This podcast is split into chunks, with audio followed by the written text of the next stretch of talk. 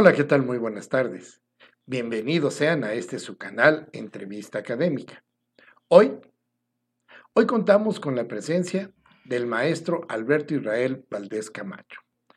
El maestro Alberto Israel Valdés Camacho es licenciado en finanzas y, y cuenta con una maestría en dirección financiera.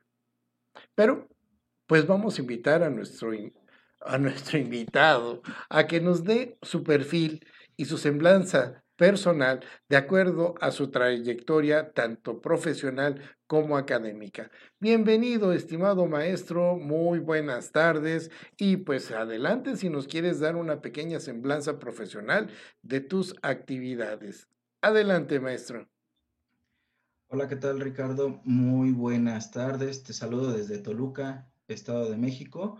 Y pues bueno, es un placer para mí eh, tomar esta entrevista que tú cordialmente nos haces la invitación y pues bueno, decirte un poco de mí, ¿no?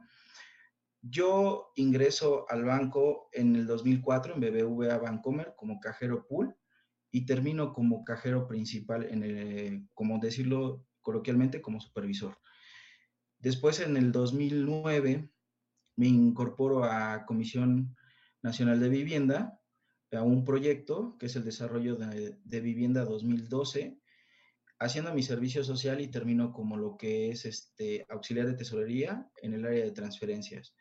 Eh, posteriormente, de, en el 2010, me incorporo a lo que es este, evaluación, con Fundación Rafael Donde, las casas de empeño, que en este caso eh, me convierto como evaluador de oro, diamantes y relojes de marca y pues comienzo mi, trayectoria y áreas como son gerencia, caja, bóveda, atención al cliente, sistemas de cobranza y esquemas de pago para los clientes. En el 2014 me incorporo a Unitec Campus Atizapán, mi casa de estudios, por así decirlo. Eh, obviamente me incorporo en, el, en, la dirección académica del maestro Juan Luis Viruete Rojas, que me da la oportunidad de trabajar con él en sus, en sus materias de economía de la empresa, macroeconomía, finanzas personales, finanzas corporativas y mercados bursátiles. Obviamente también, pues ahí termina en el 2018. Hoy actualmente tengo una consultoría financiera con alianzas de trabajo con diferentes, tanto otras consultorías y otras este, empresas como tal. En este caso, yo hoy en día me dedico a lo que es el análisis de buro de crédito, créditos pymes, créditos personales, créditos al arrendamiento puro, negociación con despachos de, cobranza y pues bueno, en la parte de abogacía pues tengo, al, tengo a la a consultorías asociados que se dedica a la parte de registro de marcas ante Cofepris. Ah, perfecto, muy bien, muchas gracias. Oye, maestro, ya empezaste con los temas financieros. Perfecto. Nuestro tema, finanzas personales en México. Pero Déjame hacerte una pregunta, volvemos a lo, a lo que siempre he tenido yo duda. ¿Qué tan bueno, qué tan malo es permanecer en el buro de crédito? ¿Qué tan bueno, qué tan malo es que te analicen a ti durante todo el plazo de tu vida? Imagínate que empieces a que ingreses con un crédito a los 20 años y termines a los 60 años con créditos. Durante esa etapa han sucedido muchas cosas, personalmente y económica y financieramente o económicamente. ¿Por qué se evalúa tanto o a lo mejor si tú nos puedes explicar cuál es el lapso, cuáles son las condiciones, las características de buro de crédito? ¿Qué nos puedes decir, decir del buro de crédito, maestro? Bueno, Recordarles que buró de crédito es, como decirlo coloquialmente, es una radiografía que nosotros tenemos. Todos estamos dentro del buró de crédito porque a todos nos analizan si somos prospectos aptos para un crédito, como, como un crédito personal, un crédito de nómina, una tarjeta de crédito, un crédito hipotecario, un crédito automotriz, un crédito de empresa como tal, ¿no? Mucho, hay muchos mitos dentro del buró de crédito. Uno de ellos es, ¿en cuánto tiempo yo salgo del buró de crédito? La respuesta es, son seis años por ley. Obviamente, en estos tiempos de pandemia se ha querido ver la regularización de que el tiempo sea corte para la gente. Recordarles algo muy importante, si nosotros tenemos una tarjeta de crédito, hay que hacer buen uso de ese, de ese crédito que nos dan. Ahorita explicaré un poco por qué, por qué la gente se sobreendeuda. Cuando nosotros pedimos un crédito del que sea de los antes mencionados, estamos incurriendo en que nosotros estamos haciendo un ciclo de vida crediticio.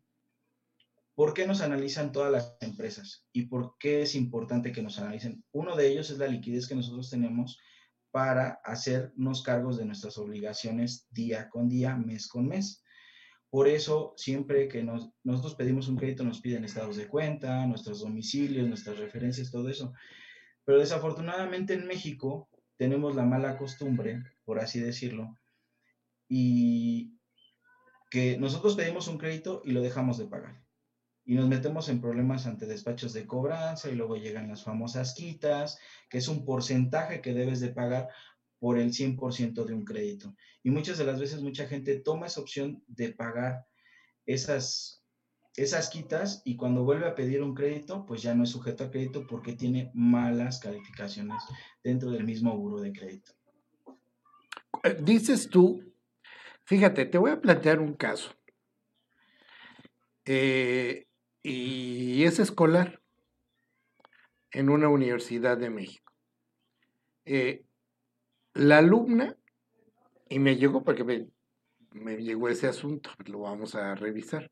La alumna era menor de edad. Los padres son los que firman el contrato. ¿Y quién crees que está en el buro de crédito? La menor de edad. Hoy ya es mayor de edad, pero en ese momento quien firmó el contrato de educación eran los padres.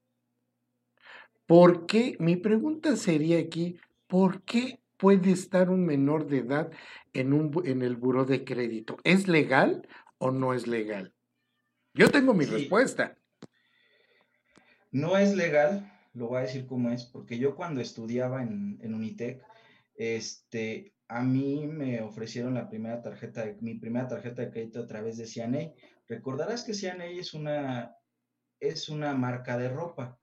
Entonces, CNA lo que hacía era darle crédito a todo mundo, a todo mundo. Desde 3 mil pesos, era el mínimo. Yo recuerdo que eran 3 mil pesos de tu tarjeta de crédito y todo el mundo compraba en tu primera compra te regalaban algo. Entonces, todo el mundo lo veía benéfico porque ahí empezabas a hacer historial crediticio. Muchas personas dejaron de pagar, entre ellos menores de edad. ¿Por qué razón? Porque, este, porque se les hizo fácil. Ah, pues ya tengo una tarjeta de crédito, ese dinero es mío, yo lo utilizo como yo quiero y si quiero lo pago y no lo pago. Ah, ok, perfecto. No te preocupes, no me pagues. ¿Qué pasa al, cuando tú ya terminas tu universidad? Sacas tu, quieres sacar tu primer crédito, no se te da. ¿Por qué? Porque estás en el buro de crédito y no le pagaste a una institución ya sea una, tarjeta comercial, en este caso fue CNA, y en otro caso, pues bueno, pues ahorita ya no puedes tener crédito hasta que tú rezagas esa deuda. Pero hay que, hay que, hay que tomar dos referencias importantes. El Buró de Crédito Nacional, el reporte de crédito especial, que es el que podemos sacar dentro del reporte de Buró de Crédito, y otra, el de Círculo de Crédito, que también los dos van de la mano, ¿eh? no te preocupes por eso. O sea, si sacas uno, todo te va a salir en círculo de crédito, si sacas otro, te va a salir todo en buro de crédito, pero el buro de crédito nacional es el que revisa el área de riesgos para determinar si eres apto para un crédito o no. Y en el caso del que me tocas, pues la chica, pues tendríamos que revisar o se tendría que revisar cuál es la situación de qué producto financiero fue el que dejó de pagar. Bueno, fue de colegiaturas. Imagínate. Entonces, imagínate, esta universidad la mandó al buro de crédito cuando ella no firmó el contrato. Exacto. Entonces, este, bueno, aquí, pues yo la verdad, como, como el buro de crédito, primero tiene que tener una fuente y una referencia que es el RFC, ¿no? ¿Y cómo mandas, cómo mandas al buro de crédito a una menor de edad? Ojo, o sea, esto es importante. Esto es importante sobre todo porque esa persona, de acuerdo a la situación financiera de los padres, que no era la de ella, ¿Estás de acuerdo? Claro, entonces, entonces ahorita está en el buro de crédito y está boletinada cuando era menor de edad y ella no firmó el contrato. Ojo, universidades, ¿eh? Ojo, no pueden mandar a los, a los alumnos cuando son menores de edad al burro de cristal. Están cometiendo algo que no está bien. Ahí lo dejo. Bueno, entonces nos dices que dura cinco años o seis años el buro de crédito. ¿Qué sucede, ¿qué sucede después de eso? ¿Borrón y cuenta nueva? Sí, hace, haz de cuenta que hacen un porrateo de todas las cuentas como tal.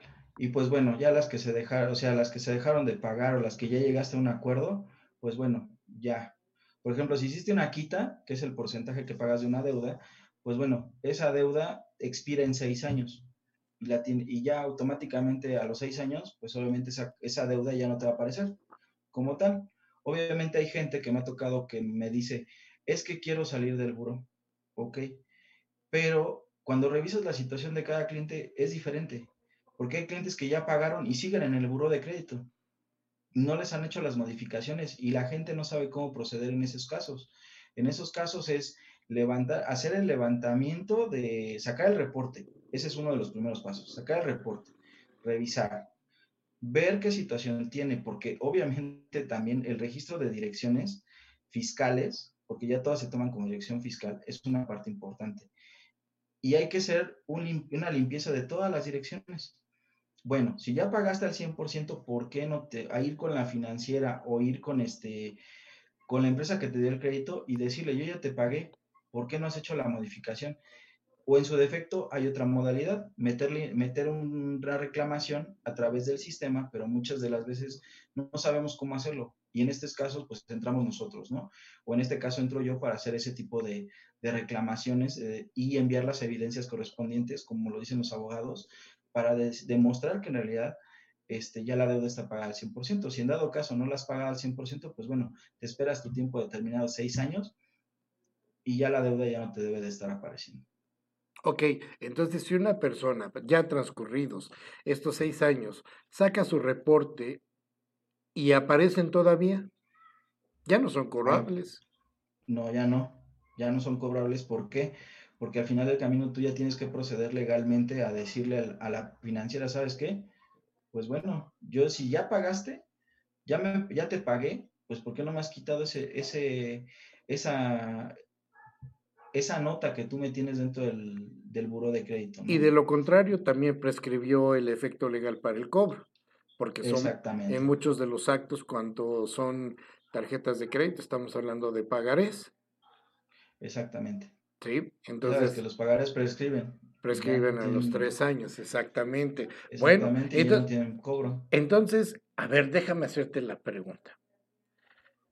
¿Te podemos contactar a ti para que hagan, hagas un análisis sobre todo del, del estado crediticio de una persona? Sí, claro. Nosotros, eh, lo que nosotros hacemos es verificar cuál es el estatus del cliente.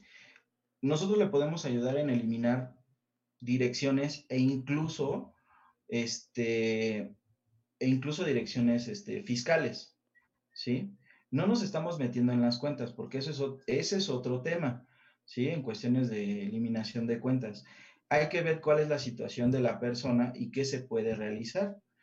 Porque muchas de las veces ahorita nos puede, mucha gente nos puede, nos puede cuestionar, nos puede decir, pues es que el buro no se borra. No, efectivamente no, no se borra. ¿Por qué razón? Porque pues obviamente tú tienes una deuda que, en el cual te inscribiste y pues tú tienes que pagar el 100%. Pero en el caso de la chica, eh, se me hace ilógico que una universidad mande a un alumno a un buró de crédito, siendo que, bueno, si tocamos el tema de la pandemia, muchos alumnos estarían ahorita en buró de crédito por las deudas que tienen de las colegiaturas. Sería ilógico que todas las universidades del país digan, ah, pues es que si no me paga fulanito, sutanito, lo mando al buró de crédito. Es ilógico. Y bueno, en el caso, en el caso de la chica, estamos hablando de un crédito que se tomó para Incluso yo lo tomé, este, Ricardo, y te lo voy a poner como ejemplo. Yo al momento de terminar mi carrera, había una área que te daba crédito, de, crédito escolar para terminar tu carrera. Entonces, en ese caso, yo no firmé, firmó mi mamá, y al final pagamos lo que fue el último cuatrimestre. Con eso pude este, terminar mi carrera. Pero ¿qué pasaba? A quien le cobran sí es al alumno, pero al final le pagan, le, si no paga el alumno, pues bueno, van contra la persona que firmó el contrato, ¿no? Y en este caso, pues fue mi mamá, pero bueno, se pagó la mitad y mitad y pues ya se, yo, se hizo lo que fue el pagaré. Si quieres eso te lo puedo mandar como ejemplo para que tú veas cómo se maneja, cómo se maneja y pues obviamente lo tengas como evidencia de que en realidad no se manda, no se manda al, al, al alumno, se manda al buro de crédito, ¿eh?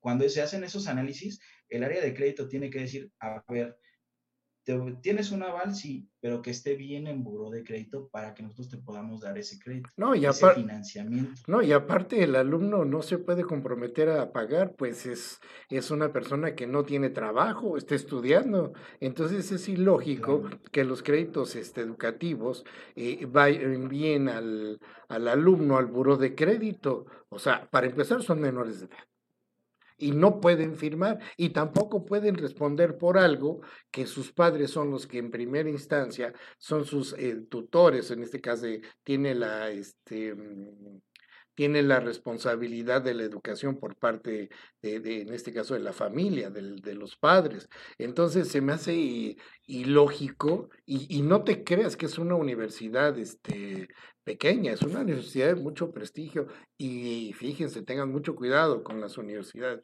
Lean los contratos, lean los contratos para evitar esto. Bueno, la siguiente pregunta que te voy a hacer. ¿Cómo se ¿Cómo se integran las finanzas personales? ¿O cómo, cómo están compuestas? ¿Qué debemos de considerar para integrar finanzas personales? Bueno, es una muy buena pregunta, Richard, pero al punto, al principal es, ¿qué tanto el mexicano tiene la educación para hacer un presupuesto tanto personal como conyugal y como familiar? Digo, esa es la primera pregunta que podríamos generar, ¿no? Y desafortunadamente, hoy en día las familias, las parejas o hasta incluso los noviazgos, ¿no? Empiezan a planear muchas cosas, pero muchas de las veces el poder adquisitivo no es recurrente. ¿A qué voy? La chica gana más, el chico gana menos y pues bueno, es una discordia.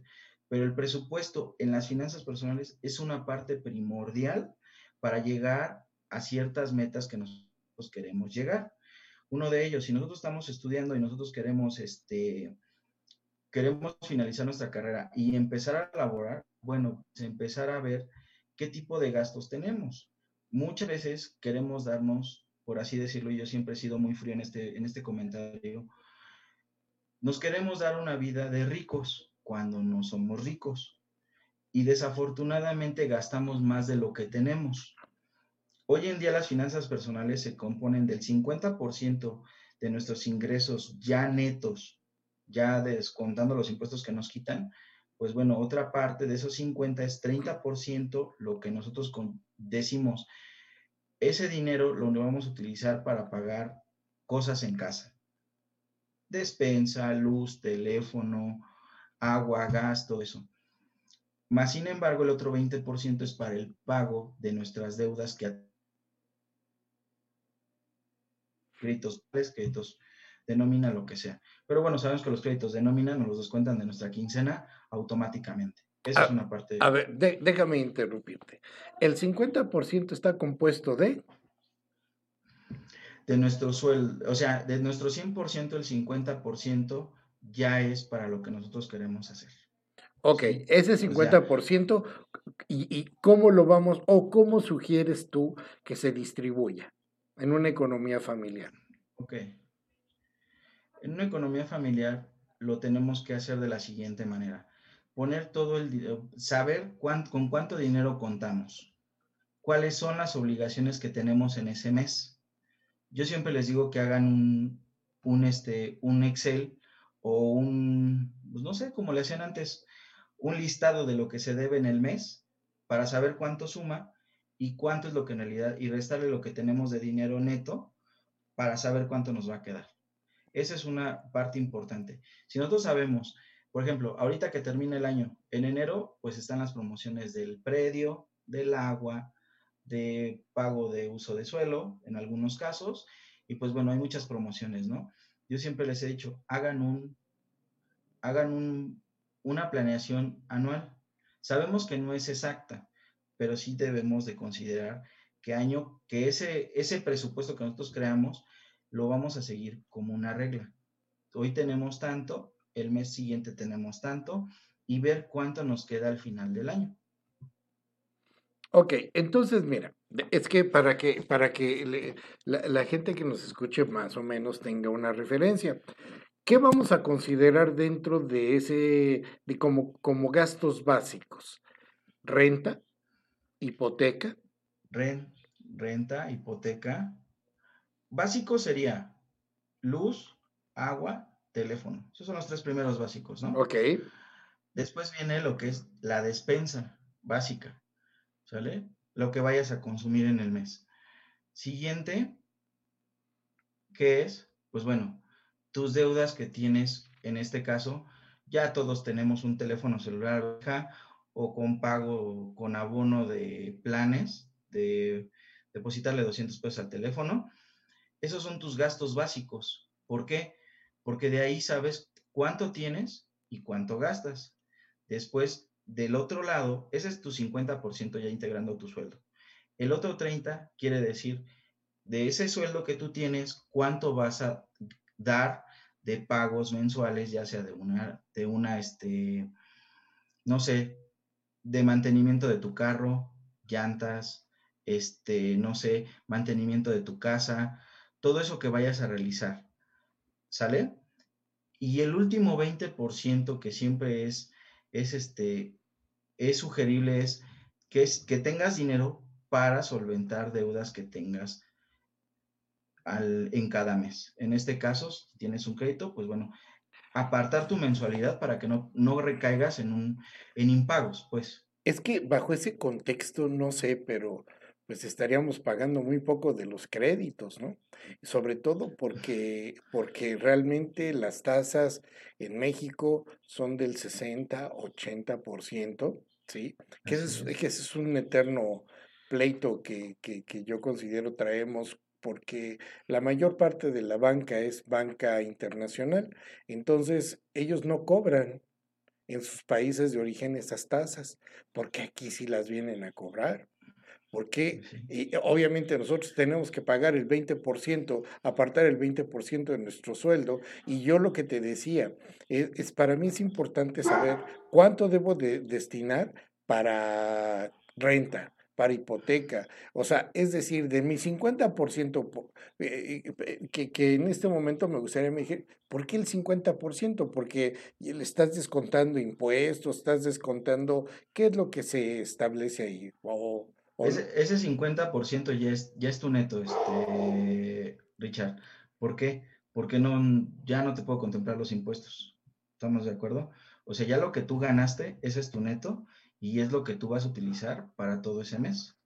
Porque también debes de contemplar pasajes, gasolina, casetas si es que viajas o depende de lo que tú hagas. Por eso cuando nosotros, bueno, en este caso, en compañía a veces de, del abogado, nosotros también les decimos, vamos a hacer un presupuesto. Es un Excel muy básico, hasta incluso las plantillas en Excel te ayudan bastante. Nosotros tenemos uno en el cual nosotros vamos llenando con el cliente desde su sueldo neto, a ver qué tienes. No, pues es que debo, pago 7 mil pesos de mi casa. Ah, bueno, tienes un crédito hipotecario. Ese es un pasivo. De activo que tienes, bueno, tu ingreso neto. ¿Qué es lo que vas a gastar? ¿En qué vas a gastar? ¿Y qué es lo que vas a hacer? Pero desafortunadamente hay gastos que son que dentro de ese mes no se contemplan cuáles son las emergencias, los, este, los gastos médicos. Entonces tú ya tú tienes una planeación en el mes y al final, ¿qué pasa? Se te enfermó tu hijo y no lo tenías contemplado. Entonces quitas una parte de tu dinero para atender la emergencia de tu hijo. Es por eso que a veces se les recomienda que tengan un seguro de gastos médicos mayores para que, para que en realidad pues tú pagando un seguro sabes que accedes a una atención médica, pero si no lo tienes, pues bueno, desacompletas lo que tú tenías planeado ese mes. Claro, claro. Bueno, es que tendríamos que establecer los rangos para diferentes tipos de salarios, porque pues tenemos economías muy básicas, familiares, y pues tenemos economías que pues, no se preocupan por cuánto es lo que van a aportar. Pero entonces, para empezar, me gustaría me dijeras ¿cuál es la base salarial que tú considerarías que sea idónea para que nos alcance para todo? Ok, mira, antes, antes de yo hacerte todo este ejemplo de los porcentajes, recordar que la Conducef, a través de los cursos que imparte también de educación financiera, ellos te dicen que para que te hagas, tú sepas manejar tus finanzas personales, te dice 70-30. El 70% es para ti y el 30% es para deudas. Entonces, mucha discrepancia en este aspecto, porque pues hay que saber qué vamos a manejar como el 70% y el 30%. Yo lo manejo 50, 30, 20. ¿Por qué? Porque al final del camino, pues el cliente ve que en realidad está gastando en cosas que no son necesarias. Vamos a poner un ejemplo y a lo mejor va a sonar muy, muy feo. ¿Qué pasó ahorita en estas semanas? El buen fin, ¿no? Y veías gente comprando y comprando y comprando y comprando y pague ahora y empieza a pagar a marzo del 2021. Estamos en tiempos de pandemia y nos ponemos a gastar dinero como, como locos. ¿A dónde vamos a llegar? A, a que en realidad esas tarjetas de crédito al rato van a estar en despachos de cobranza y van a llegar propuestas para que paguen quitas. Es esa es la finalidad en, en, nuestro México. Pensamos que el dinero es de nosotros cuando en realidad nos lo están prestando por una tasa de interés. Y volviendo a tu pregunta, lo único que podemos hacer ahorita para los mexicanos es sentarnos, organizarles un presupuesto y decirles para qué le alcanza. Esa es una muy buena sugerencia, ¿no? Generalmente, pues recibimos el dinero, bueno, hay unas economías por ejemplo, el otro día estaba viendo este, que en Japón quien lleva la economía es la mujer. El hombre recibe el salario. Se hinca frente a la mujer, bueno, estoy hablando de las familias muy tradicionales, probablemente ahora ya no se, se acostumbre, pero los hombres recibían el salario o la paga, se hincaban frente a la mujer, la mujer se hincaba también, y le extendían la mano, le extendían el dinero y le entregaban toda la administración de la casa. Entonces, eh, hoy yo creo, yo creo y sigo pensando que, y me gustaría que no sé si nos pudieras dar algún dato por sexo. ¿Quiénes son mejores pagadores? ¿Quiénes son peores pagadores? Si los hombres o las mujeres. ¿Qué me puedes decir de esto? Hablando de deudas. Mira, siempre he dicho que la mujer es buena administradora para el dinero, desde la casa. Pero también depende mucho de cómo haya sido su educación, tanto también para los hombres, ¿eh? Porque yo me he encontrado clientes que te dicen, pues mira, yo con cierta cantidad de dinero, yo sobrevivo. Pero hay que retomar un punto importante. Para sobrevivir hoy en día, ya sabemos que papá y mamá trabajan pero el nivel de salario o el de sueldo que debe de tener una familia en promedio es de 15 mil y me estoy yendo al mínimo. El máximo pues ya depende el giro que haga cada persona, porque no para todos es lo mismo. Pero hoy en día la mujer se vuelve más administradora porque sabe en qué momento comprar. El hombre también, pero la mujer prevé educación, calzado, comida, casa, pasajes, gasolina, todo eso. Y el hombre, de alguna otra manera, sin discriminarnos a nosotros, nosotros nos abocamos a, y seguimos esa tendencia, ¿no? Que nosotros trabajamos y nosotros traemos el dinero a casa. Y eso está mal, porque al final del camino ambas partes deben de conciliar o de llegar a un acuerdo de decir, tenemos tanto, para esto nos alcanza y esto es lo que vamos a hacer mes con mes. Pero también depende mucho la educación que a ti te dieron en casa. Y eso es una de las partes que a lo mejor a mucha gente no le gusta. ¿Por qué? Porque yo, hay clientes que te dicen, no, pues yo gano mi dinero y me lo gasto. Y al mes siguiente vuelvo a tener. Y el día que no tengas, y el día que pase ese mes y no lo tengas, ¿qué va a pasar? Esa es una buena pregunta, ¿eh? Porque yo, le yo les he preguntado, ¿y el mes siguiente si no tienes, qué va a pasar? Ah, bueno, ya veré qué hago. Pero en ese, en ese inter de que a ver qué haces, no tienes dinero, ni para solventar tus deudas. Indudablemente es un tema impresionante este de las finanzas personales. Sí, hay instituciones que otorgan cursos de finanzas personales. No sé, al final de cuentas, este, eh, tiene que ver esto también con el futuro. Las finanzas personales tendrá que ver también con el ahorro que tú bien decías que no estamos acostumbrados a hacer, pero hay un ahorro que es para nuestra vejez, que la verdad, siempre nadie o nadie considera llegar ese momento, que llegue ese momento y cómo vamos a llegar. Hoy me da mucho gusto porque las personas que tienen 60, 65 eh, años están en muy buenas condiciones físicas, la mayoría, y pues van a poder disfrutar si tuvieron esa capacidad de ahorro. También incluye la parte salarial. ¿Qué es un Afore, mi estimado maestro? ¿Nos podría explicar qué es un Afore? ¿Por qué existen las Afores? ¿Qué riesgos tenemos con las Afores? ¿Y qué beneficios tenemos con las Afores? Bueno, recordarles que la Afore es un es dinero que nosotros vamos ahorrando del dinero que nos descuentan los patrones y son aportaciones que nosotros hacemos ante el IMSS y ante el Infonavit para en su futuro tener una jubilación. Eso es, en palabras llanas, lo que es un afore, ¿no? Ese dinero nosotros lo guardamos durante el lapso de nuestra vida laboral para nosotros, de los 60 en adelante, nosotros tener acceso a esos recursos. Hoy en día, las afores es un tema muy, muy, muy robusto, pues, por, así decirlo. ¿Por qué razón? Porque ya hay muchas modalidades.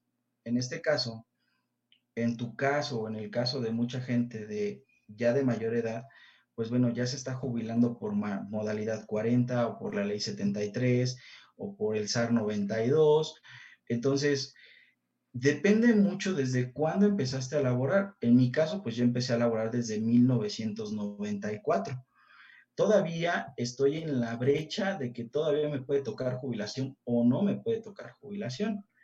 En el caso me siguen, este, en el caso de los jóvenes de hoy, los millennials, desafortunadamente y, siendo fríos, no les va a tocar una jubilación. Ellos tienen que ahorrar para tener una jubilación. Y existen muchos instrumentos financieros que les pueden ayudar a tener una jubilación como tal.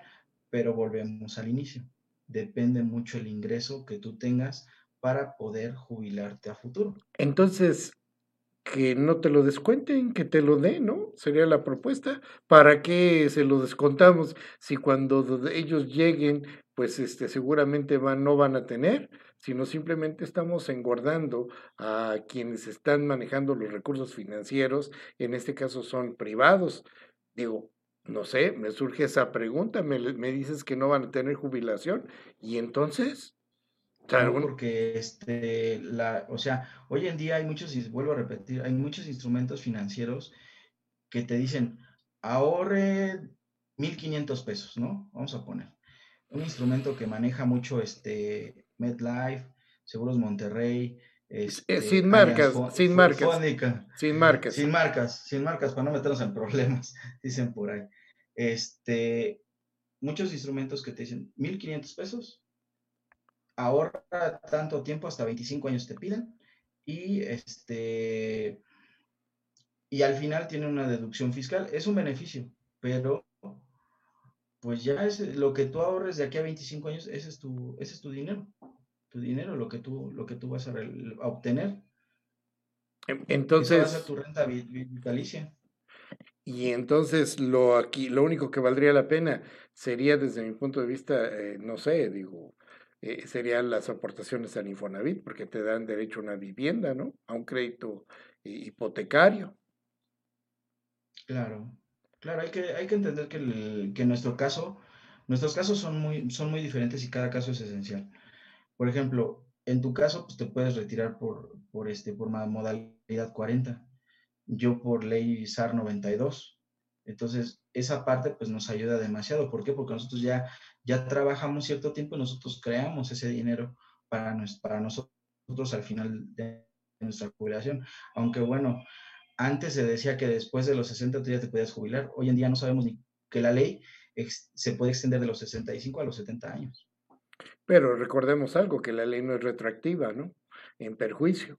Entonces, este, así la modifiquen ahorita los que ya empezaron a cotizar cuando estaba esa ley, pues, se seguirá, porque si no será una violación por parte del Estado.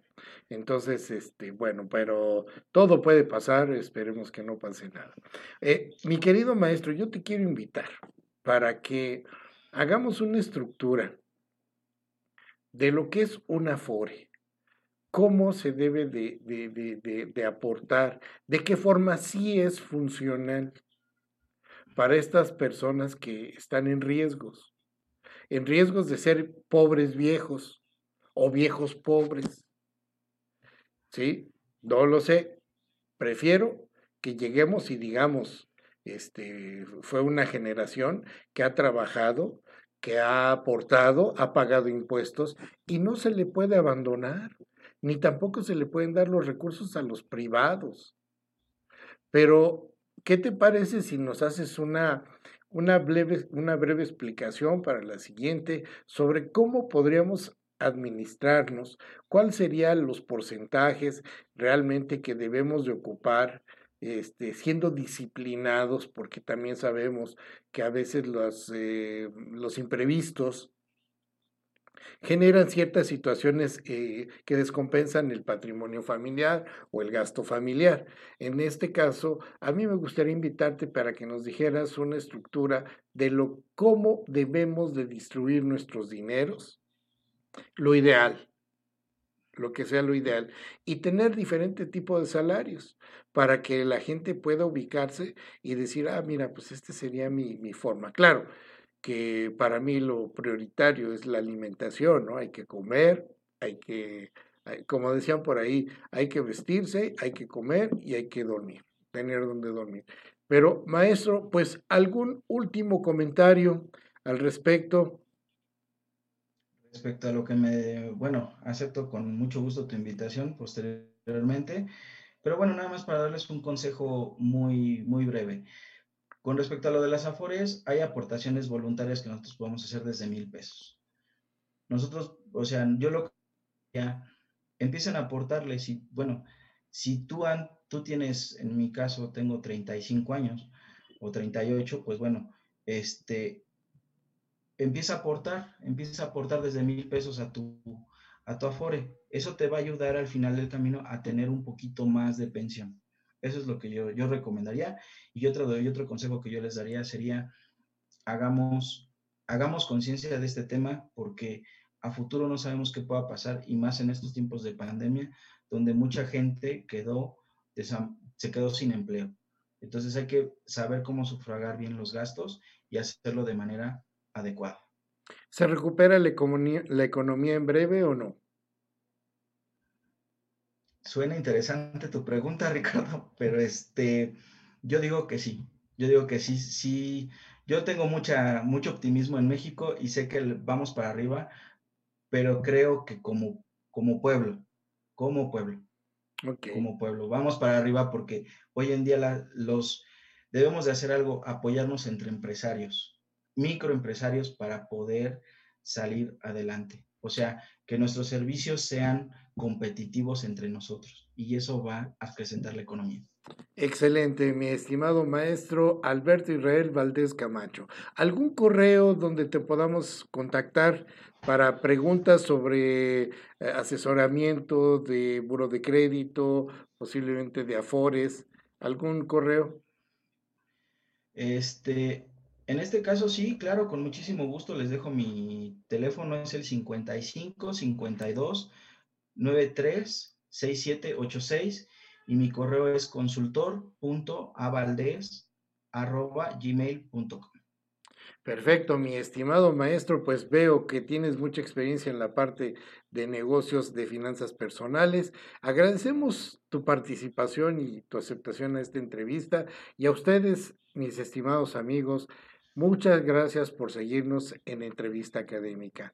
Les invitamos a que se suscriban en nuestro canal de YouTube y los esperamos aquí para la próxima entrevista académica. Por hoy, muchas gracias y buenas noches.